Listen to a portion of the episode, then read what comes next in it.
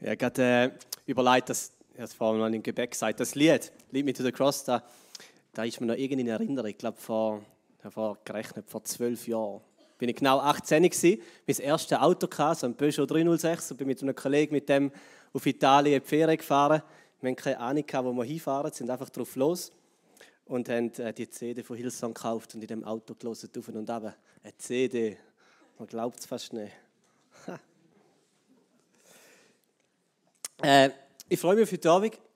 Heute Nachmittag bin ich nochmal angeguckt und ist mir etwas so rein, wo ich denke, da möchte ich einfach noch teilen, bevor wir so in Teil vom, vom Input von der Predigt hineingehen. Und zwar habe ich ein paar Verse gelesen, gelesen aus dem äh, Richter, aus dem Buch Richter. Und äh, aus meiner allerersten Bibel. Das ist so die erste Bibel, so eine Elberfelder Studienbibel. Wer als allererste Bibel eine Elberfelder Studienbibel hat, der muss später Theologie studieren. Naja. Einfach so quer drin, das ist Volk Israel ist äh, von Gott und dem Mose aus äh, der Sklaverei aus Ägypten geführt worden und dann äh, sind sie irgendwann vor dem Jordan gestanden und äh, nachher haben sie den Umweg gemacht vor 40 Jahren und dann mit dem Josua, so einem Kriegsherr, sind sie dann später über den Jordan rein, um das Land, das versprochene Land in Besitz zu nehmen. Und äh, der Josua hat rein dürfen und mit ihm dann die zweite Generation aus dem Volk. Und dann steht etwas Faszinierendes, finde ich, oder etwas Tragisches. Dann steht da im Richter 2. Und das Volk diente Gott alle Tage Josuas und alle Tage der Ältesten. Das sind so die, die halt das Volk irgendwo geführt haben, die Ältesten die nach Josua noch länger lebten. Und alle die, die das ganze große Werk Gottes gesehen hatten, das er für Israel getan hat. Und dann starb Josua, der Sohn des Nun, der Diener Gottes, mit 110 Jahren. Und sie begruben ihn.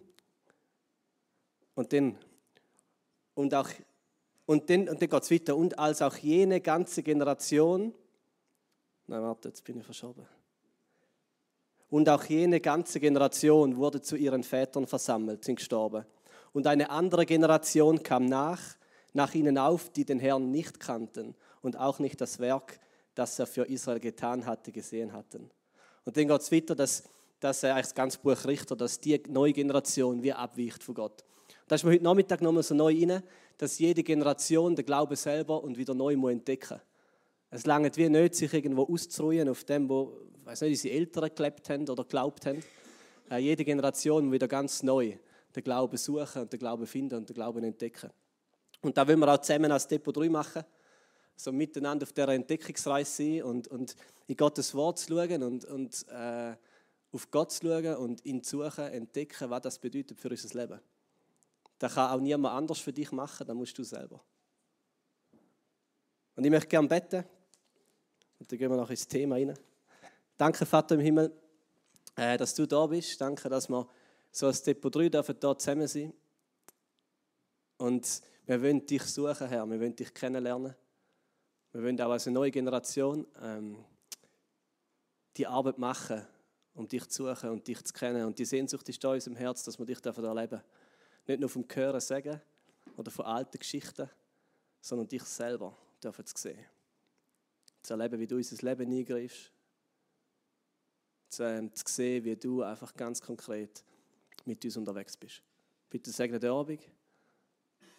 Und wir wollen einfach wirklich unsere Erwartung an dich richten, dass du etwas tust. Amen.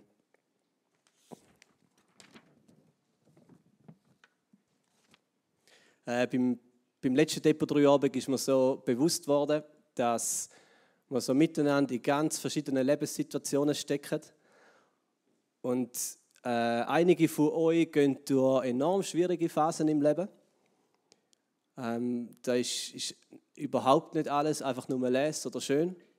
Ich habe äh, letztes Mal so ein bisschen über die, die Krise geredet, die man im Leben hat oder die ich im Leben habe oder hatte und habe herausgefunden, nachher, dass ich nicht der Einzige bin, dass es wirklich Leute gibt, die gehen durch Lebenskrise und wahrscheinlich einige von euch auch.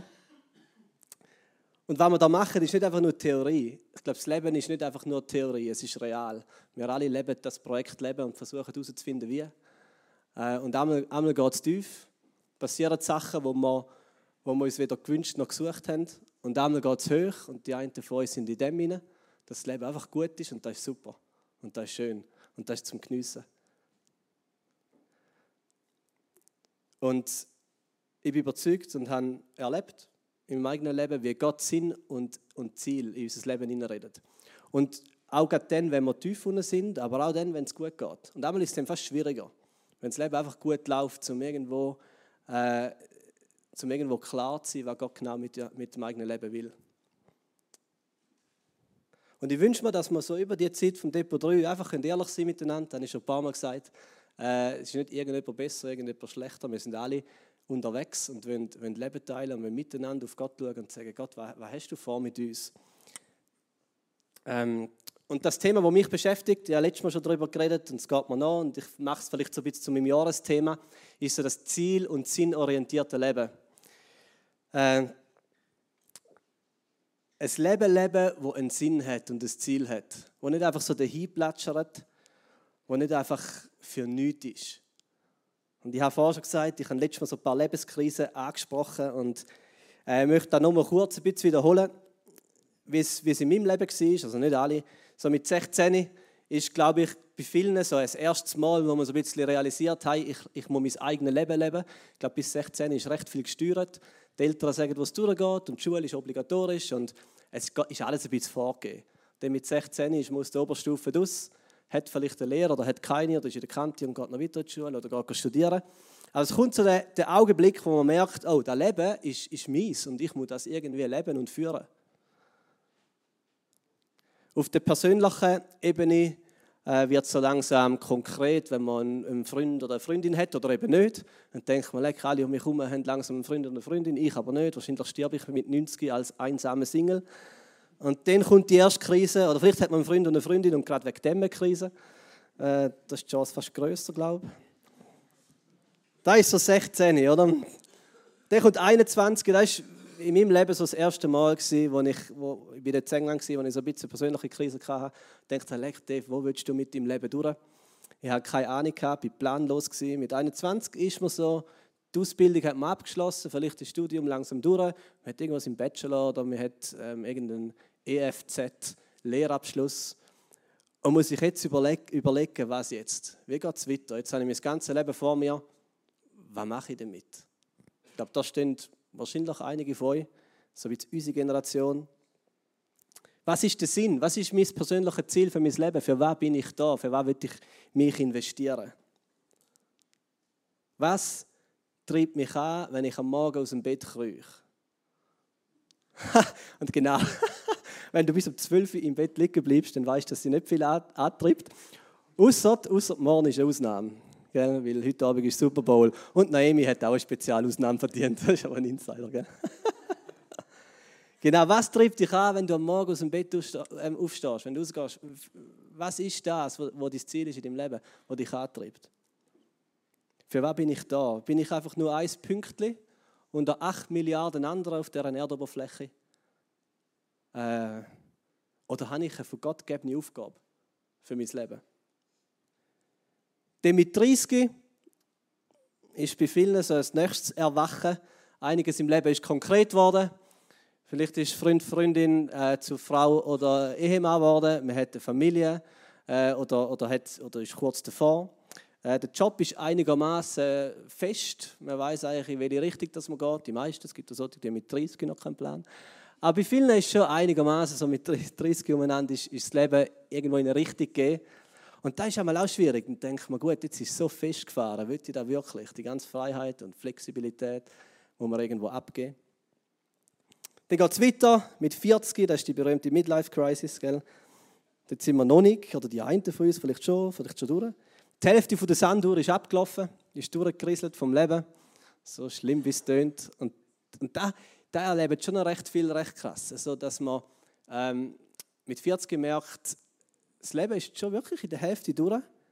Äh, viele von diesen Träumen, die ich vielleicht als junger Mensch hatte, habe ich gar nicht umgesetzt oder sind platzt. Einige große Wünsche und Ziele sind nicht realisiert worden. Die Welt habe ich auch nicht verändert. Und wenn ich ehrlich bin, schaffe ich es nicht einmal wirklich, mich selber zu verändern.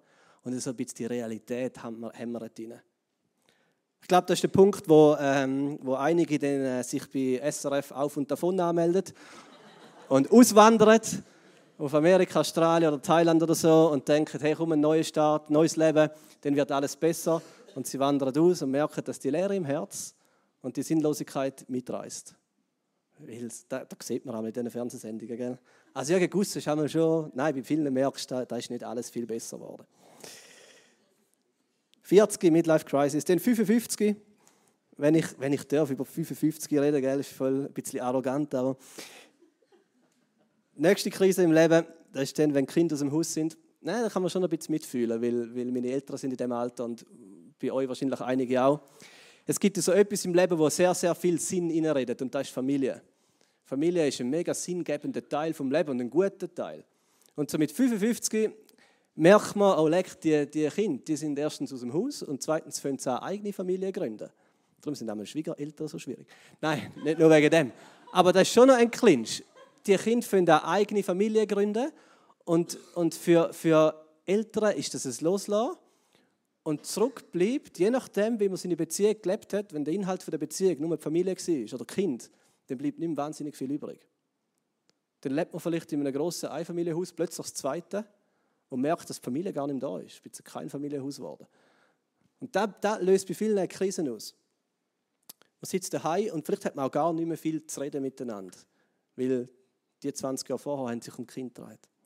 55 Krise. Dann kommt die nächste Krise, die ist mit 65. Das ist, wenn man pensioniert ist, dann fällt nämlich der zweite sinngebende Teil im Leben weg und das ist die Arbeit. Ich glaube, wir Schweizer haben so Familie und Arbeit sind zwei Sachen, die mega viel Sinn geben im eigenen Leben. Mit 65 muss man die Arbeit loslassen. Und es tut, es tut schon noch gut, wenn man ins E-Banking geht und am 25. sieht, dass dort eine Zahlung reingekommen ist von 10.000 Franken. Nein, von Pastorenlohn. Von 5000 Franken. Und das tut schon noch gut, weil die Zahl sagt mir, hey, du hast Wert, oder? Das, was du machst, hat Wert. Und, und es tut wirklich noch gut. Ah, sorry, Studenten, müssen ein bisschen warten auf das. Ah, aber es gibt schon noch recht viel Sinn. Arbeit gibt uns mega viel Sinn. Und mit 65 schaut man auf sein Konto am 25. und es ist nichts mehr dort. Ja, doch schon noch die AHV, die man eingezahlt hat, oder Pensionskasse. Aber es hat nicht mehr den Arbeitgeber, der einem irgendwo bestätigt, dass das, was man macht, sehr sinnvoll ist. Und dann die letzte Krise im Leben, etwa mit 85, die einen ein bisschen früher, die anderen später, wo man so langsam realisiert, und ich glaube, das ist, nicht mal, das ist wirklich recht ernst, wo man realisiert, dass man langsam schwach wird. Und irgendwie so der, der Kreis vom Leben ist noch komisch. Man startet so als Baby, hilflos und abhängig von anderen Menschen und man endet wieder so. Man endet wieder so schwach und abhängig von anderen Menschen. Und man realisiert vielleicht im Alter mit 85, vielleicht schon ein bisschen vorher, dass man langsam schwach, schrumpelig und krank wird. Es ist noch, noch lustig, aber ich glaube, es ist wirklich noch tough. Und einfach zu realisieren, dass man je länger, je mehr nicht mehr am Leben ist, sondern viel eher am Sterben. Und es aufs Ende zugeht.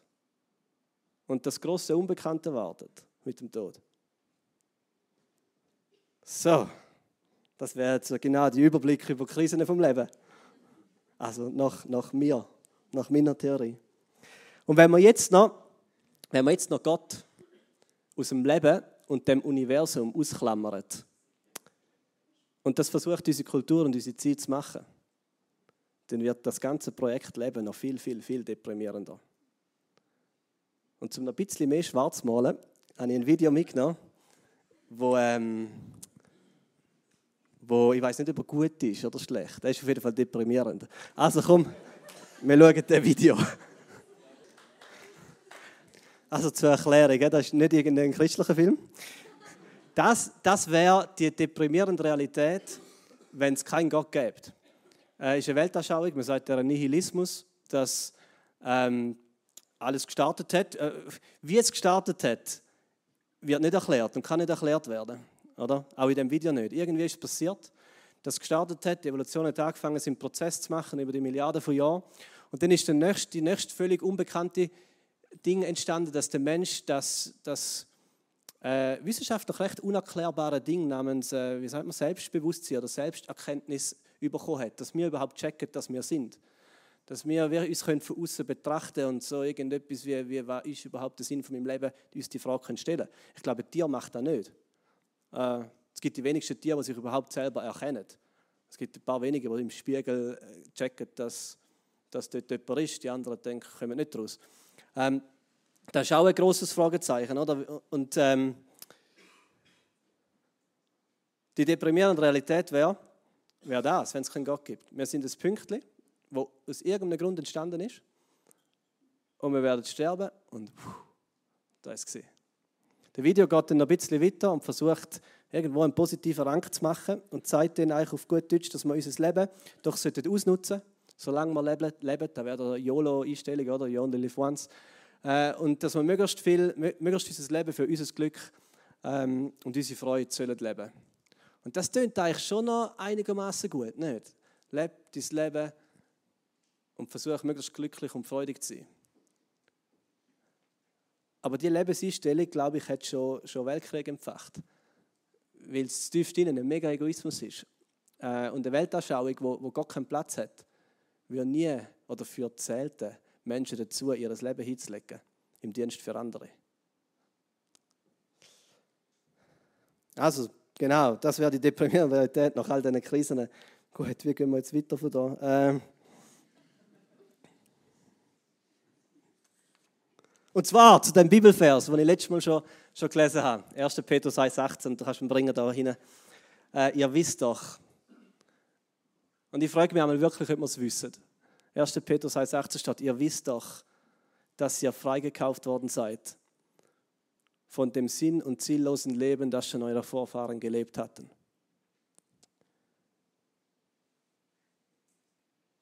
Gott sagt, wir sind freikauft worden von einem sinn- und ziellosen Leben. In einer anderen Übersetzung steht von einer nutzlosen Lebensweise, von einer Art und Weise zu leben, wo keinen Nutzen bringt, wo nichts bringt, wo nichtig ist, wo vergeblich ist.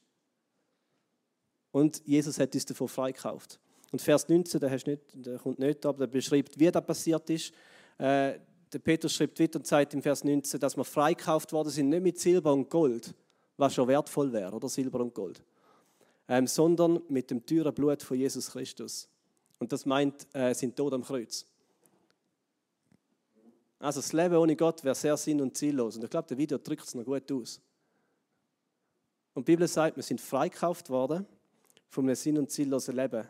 Und nicht einfach, erstens nicht einfach gratis, nicht kostenlos, zweitens auch nicht einfach mit Silber und Gold, was wertvoll wäre, sondern mit dem eigenen Leben und Tod von Gott selber, wo in die Welt gekommen ist und sein Leben hat für uns. So wertvoll sind wir ihm. Und erkauft zu werden bedeutet, dass das Leben nicht mehr nur dir ist. ähm, dass deine Ziele nicht mehr nur deine Ziele sind. Wenn man heiratet, passiert ein bisschen. Dann wird so, das, Leben ist nicht nur mehr dein Leben. Da haben sie die erlebt, die heiraten. Plötzlich fährt man es an teilen. Äh, das Konto, dein Geld, ist nicht nur noch dein Geld. Und das, je nachdem gewünscht mehr dazu oder es geht in die andere Richtung. Je nachdem. Deine Pläne sind nicht mehr nur deine Pläne sondern man teilt es, man lebt miteinander. Ganz ähnlich ist es, wenn, wenn Jesus uns erkauft hat. Dann bedeutet es, wir haben einen neuen Besitzer über unserem Leben. Und freikauft bedeutet aber auch, dass wir vorher gefangen sind. Sonst würde es nicht freikauft bedeuten, dass wir gefangen sind in so einer Sinn- und Ziellosigkeit. Und wahrscheinlich können ein paar von euch das, das mitfühlen. Also ich habe das, ich weiß, wenn ich Retter denke, äh, wo ich glaube so Weißt du, in der Oberstufe, wo ich einmal daheim im Bett gelegen bin und mir überlegt habe, Dave, für was ist das Leben da? Hat er mit 14 gemacht. Äh, ich glaube, macht noch viel. Sich überlegen, für was bin ich da? Ich habe mir so wie in Gedanken, bin ich im Bett gelegen und habe mich so durch die Zimmerdecke geflogen und dann habe ich so von oben beobachtet und bin ich weitergeflogen und, und so ins Universum raus, einfach so in Gedanken. Strub. Und, und so von oben geschaut und denkt, nur ein Pünktchen, wieso bin ich da? Was ist der Sinn, was ist das Ziel, das Ziel von meinem Leben?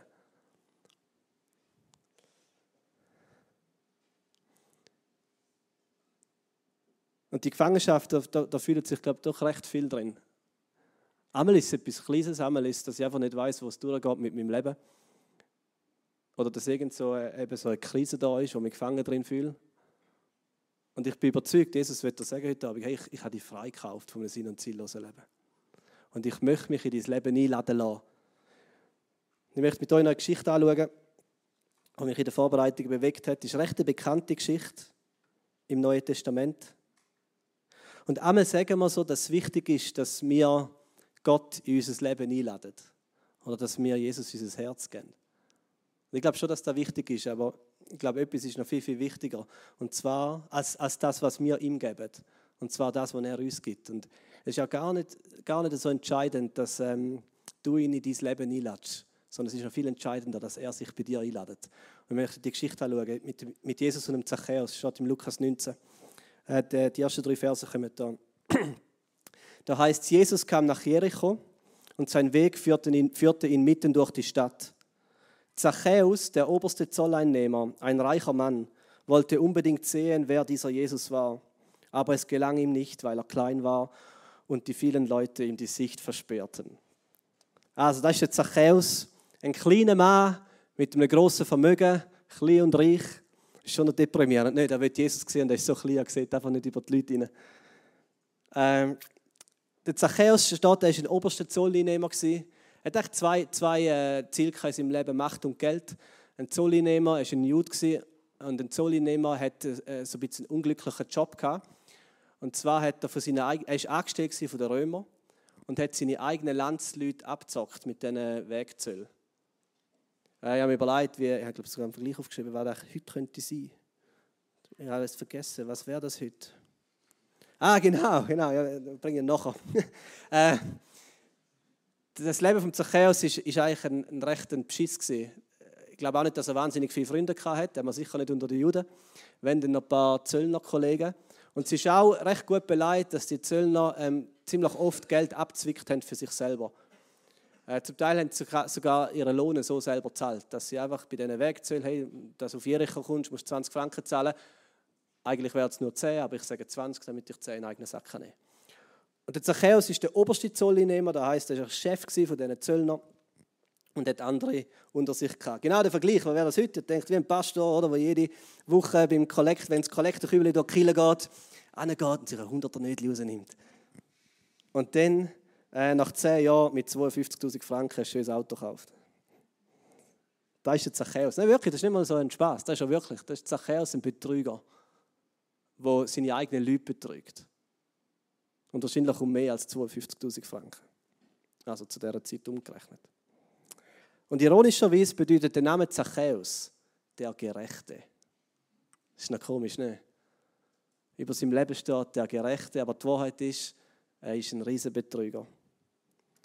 Und er wird Jesus sehen. Und das ist, das ist eine gute Sache, wenn man Jesus begegnen Dann geht es weiter. Da lief er voraus, nachdem er gecheckt hat, dass er viel zu klein ist und Jesus gar nicht mal sieht. Da lief er voraus und kletterte auf einen Maulbeerfeigenbaum. Und zwei Sachen. Äh, Rennen, Rennen zu dieser Zeit war mega demütigend. Ist auch heute noch, glaube ich. Haben ihr schon mal, irgend, ich sage jetzt, ich weiß nicht, Zachäus vielleicht 45 gewesen, vielleicht auch 40, haben ihr schon mal einen 45-jährigen Mann gesehen rennen? Passiert selten. Meistens vielleicht beim Bahnhof umeinander, oder wenn man spät auf den Zug kommt. Aber einfach so in der Straße, sogar in unserer Kultur, die nicht so eine Schamkultur ist wie im Nahen Osten, rennen wir nicht einfach so. Oder? Also aus Jogginghose natürlich und so, dann ist völlig in Ordnung und, und Joggingschuhe. Aber wenn jetzt du irgendwo durch Amrischwil oder Abon laufst und einfach mal schnell rennst, kommst du dir komisch vor. Gell? Ist schon so, oder? Und vor allem, wenn jetzt noch irgendwie 50 bist, dann machst du es noch viel weniger. Aber der Zachäus rennt, ja genau, und dann klettert er auf den Baum. Und auch da machen wir nicht. Habt ihr schon mal einen 40-jährigen Mann auf einen Baum hochklettern? Ein Kind ist okay, oder? Ein Kind völlig in Ordnung. Das darf auf den Baum klettern, da schaut niemand komisch. Wenn es ihr macht, jetzt da außen, einen schönen Tag auf den Baum klettert, ja, man schaut ein bisschen komisch, man schaut schon recht komisch. Und wenn ihr noch ein bisschen älter sind und einfach auf den Baum klettert, dann denken einige, äh, der spinnt ein bisschen. Und der Zachäus nimmt all das in Kauf. Er nimmt all das in Kauf. Er rennt und er klettert auf den Baum. weil er weiß, dass Jesus, dass Jesus dort muss vorbeikommen. Jesus musste dort vorbeikommen und Zachäus hoffte, ihn dann sehen zu können. Als Jesus an dem Baum vorüberkam, schaute er hinauf und rief, jetzt kommen die paar Wörter, Zachäus, er spricht ihn mit seinem Namen an, komm schnell herunter, ich muss heute in deinem Haus zu Gast sein. Und er hat gesagt, viel wichtiger als dass du Jesus einladest, ist, dass er sich bei dir einladet. Und wenn die Geschichte etwas sagt, dann das, dass Jesus das macht. Erstens, Jesus kennt deinen Namen und er spricht dich mit Namen an und es ist egal, es ist egal, was für ein Leben du lebst oder gelebt hast.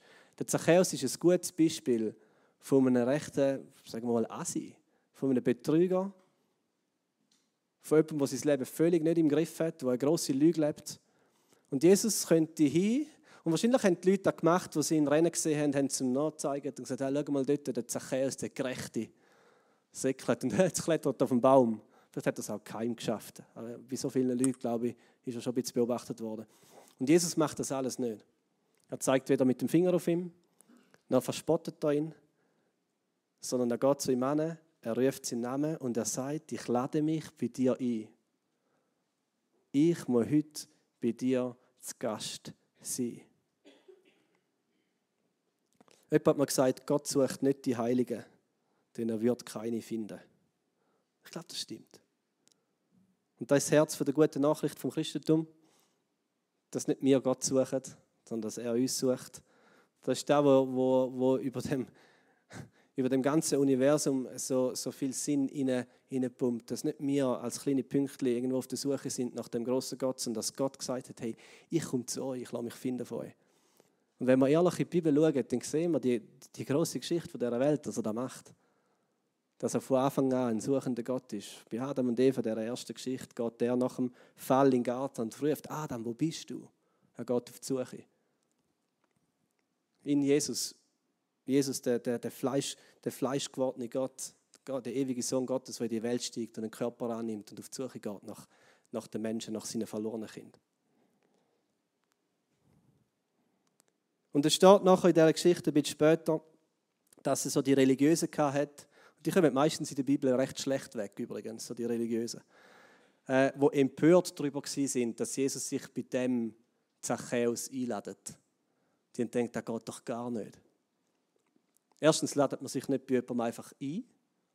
Das ist sogar heute in unserer Kultur auch noch so ein bisschen, macht man eigentlich nicht. Jesus macht es. Und zweitens kann, sollte Jesus, der doch als, äh, als Rabbi, als gerechter Lehrer gesehen worden ist, kann sich doch überhaupt nicht bei dem kleinen Betrüger einladen. Und Jesus ist das völlig egal. Er macht es. Ja, er hat noch recht gern die Religiösen provoziert. Und ich glaube, ich weiß, ich denke auch warum, weil ihm Gnade so viel wichtiger war, als einfach nur richtig, äh, so richtig da zu stehen und richtig zu scheinen.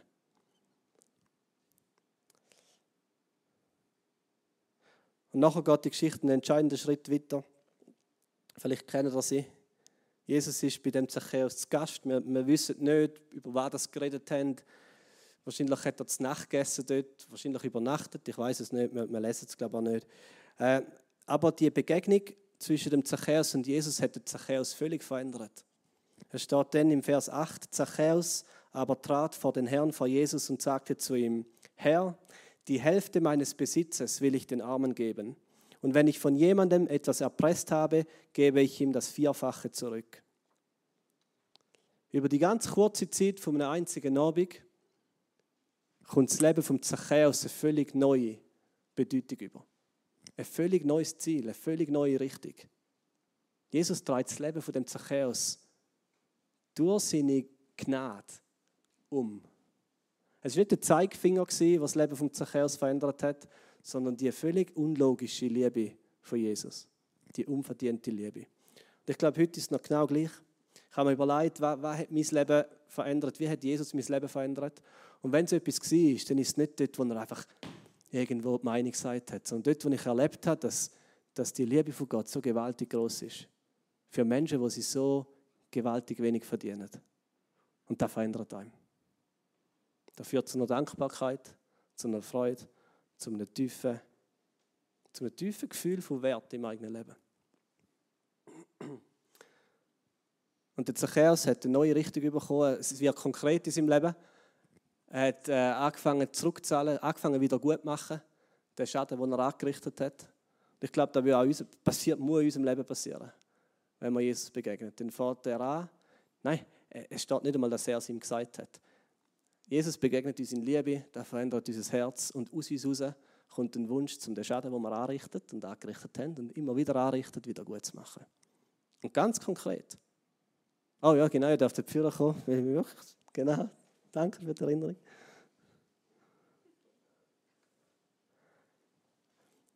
Wir sind freikauft von einem sinn- und ziellosen Leben. Wir haben einen neuen Besitzer, freikauft. Es hat ihn etwas gekostet, Gott. Äh, wir leben nicht in einem, in einem sinnlosen Universum.